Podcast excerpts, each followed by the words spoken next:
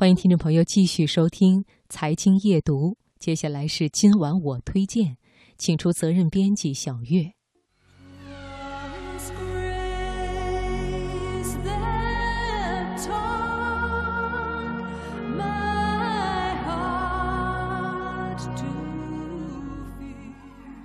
月色如水，春秋意境，品读天下，聆听永恒。请听今晚我推荐。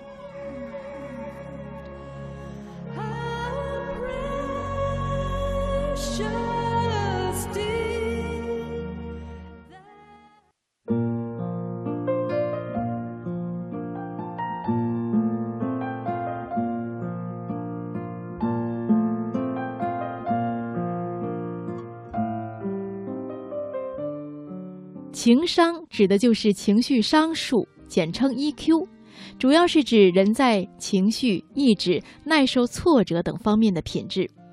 在生活中呢，我们都喜欢和高情商的人打交道，而很多人都会觉得情商是天生的，是自带的技能。其实呢，人与人之间的情商并没有明显的先天的差别，更多的是与后天的培养息息相关的。所以呢，我们周围高情商的人也是靠努力学习得来的。今晚我推荐，请听十二的文章。你以为高情商就不是体力活吗？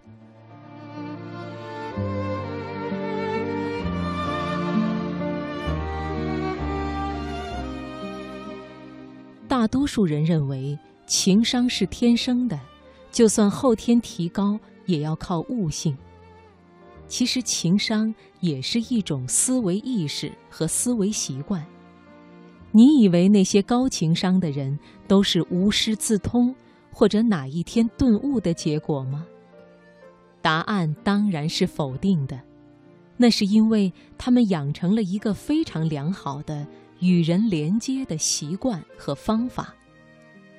低情商者的最大问题不在于真的愚钝。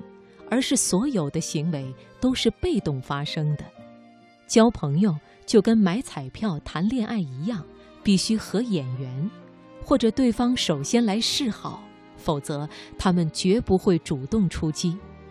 这估计就和等着中大奖的几率差不多。所以，低情商和高情商的最大区别在于，一个是惧怕与人发生连结。而另一个则是热衷与人发生连结。具体反映到现实生活中，你会发现他们更细微的差别在于：一个总是在抱怨他人，总是先发现他人的缺点，很难包容理解他人；另一个总是在夸奖朋友，能很快发现他人的优点，对不同人格的人有很强的包容能力。一个渴望别人来理解他，喜欢让别人猜他们的心思，害怕他人的负面评价；另一个则更渴望了解他人，可以无障碍地谈自己，不惧怕他人的评价。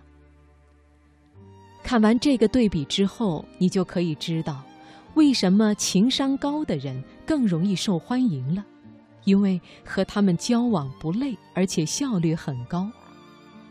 你如果希望别人打开心扉，你得先打开你自己；你如果想要别人夸奖你，你先得有一双善于发现优点的眼睛；你如果想要他人来了解你，你先得给予彼此了解的时间和机会，这才是正常的思维模式。前段时间和一个朋友见面聊天，我们同时感叹另一个朋友真的太强了。因为每天早上，我们睁眼打开手机，就能见到他已经在各个朋友的朋友圈点赞完毕。不要误会，他不是只点赞而已，还会在有共鸣的内容下面用心评论留言，而且总是不忘在关键时刻发来赞美。我好奇地问他：“你这么忙，还有时间来刷朋友圈吗？”他说。再忙也要和朋友们保持联系呀。我知道有很多人反感那些点赞达人，可我想问的是，你有其他更高级、更高效的表达方式吗？如果没有，连这么笨的方法你都懒得用，你有什么资格去说我很在意我的朋友呢？英国牛津大学的人类学家罗宾·邓巴提出过一个邓巴理论。这个理论根据猿猴的智力与社交网络推断出，人类的社交人数上限为一百五十人，精确交往、深入跟踪交往的人数为二十人左右。但是恐怕很多人日常来往的人数连二十个人都没有达到，大脑这部分能力完全被闲置。我的朋友常常惊讶，我竟然能记住多年前他对我说的一句话。那是因为作家的职业习惯让我对细节有非常好的记忆力。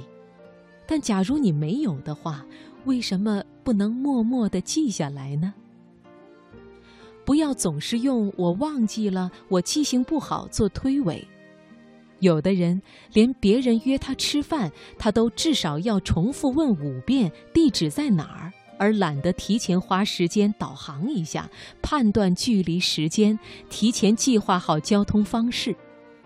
这样的人当然很难得到他人的信赖和重视，因为这些行为只会让对方理解成你根本不重视我。我有一位九零后的朋友，虽然他比我们年轻。可是，你偶尔提起过的一件事，他都会记在心里。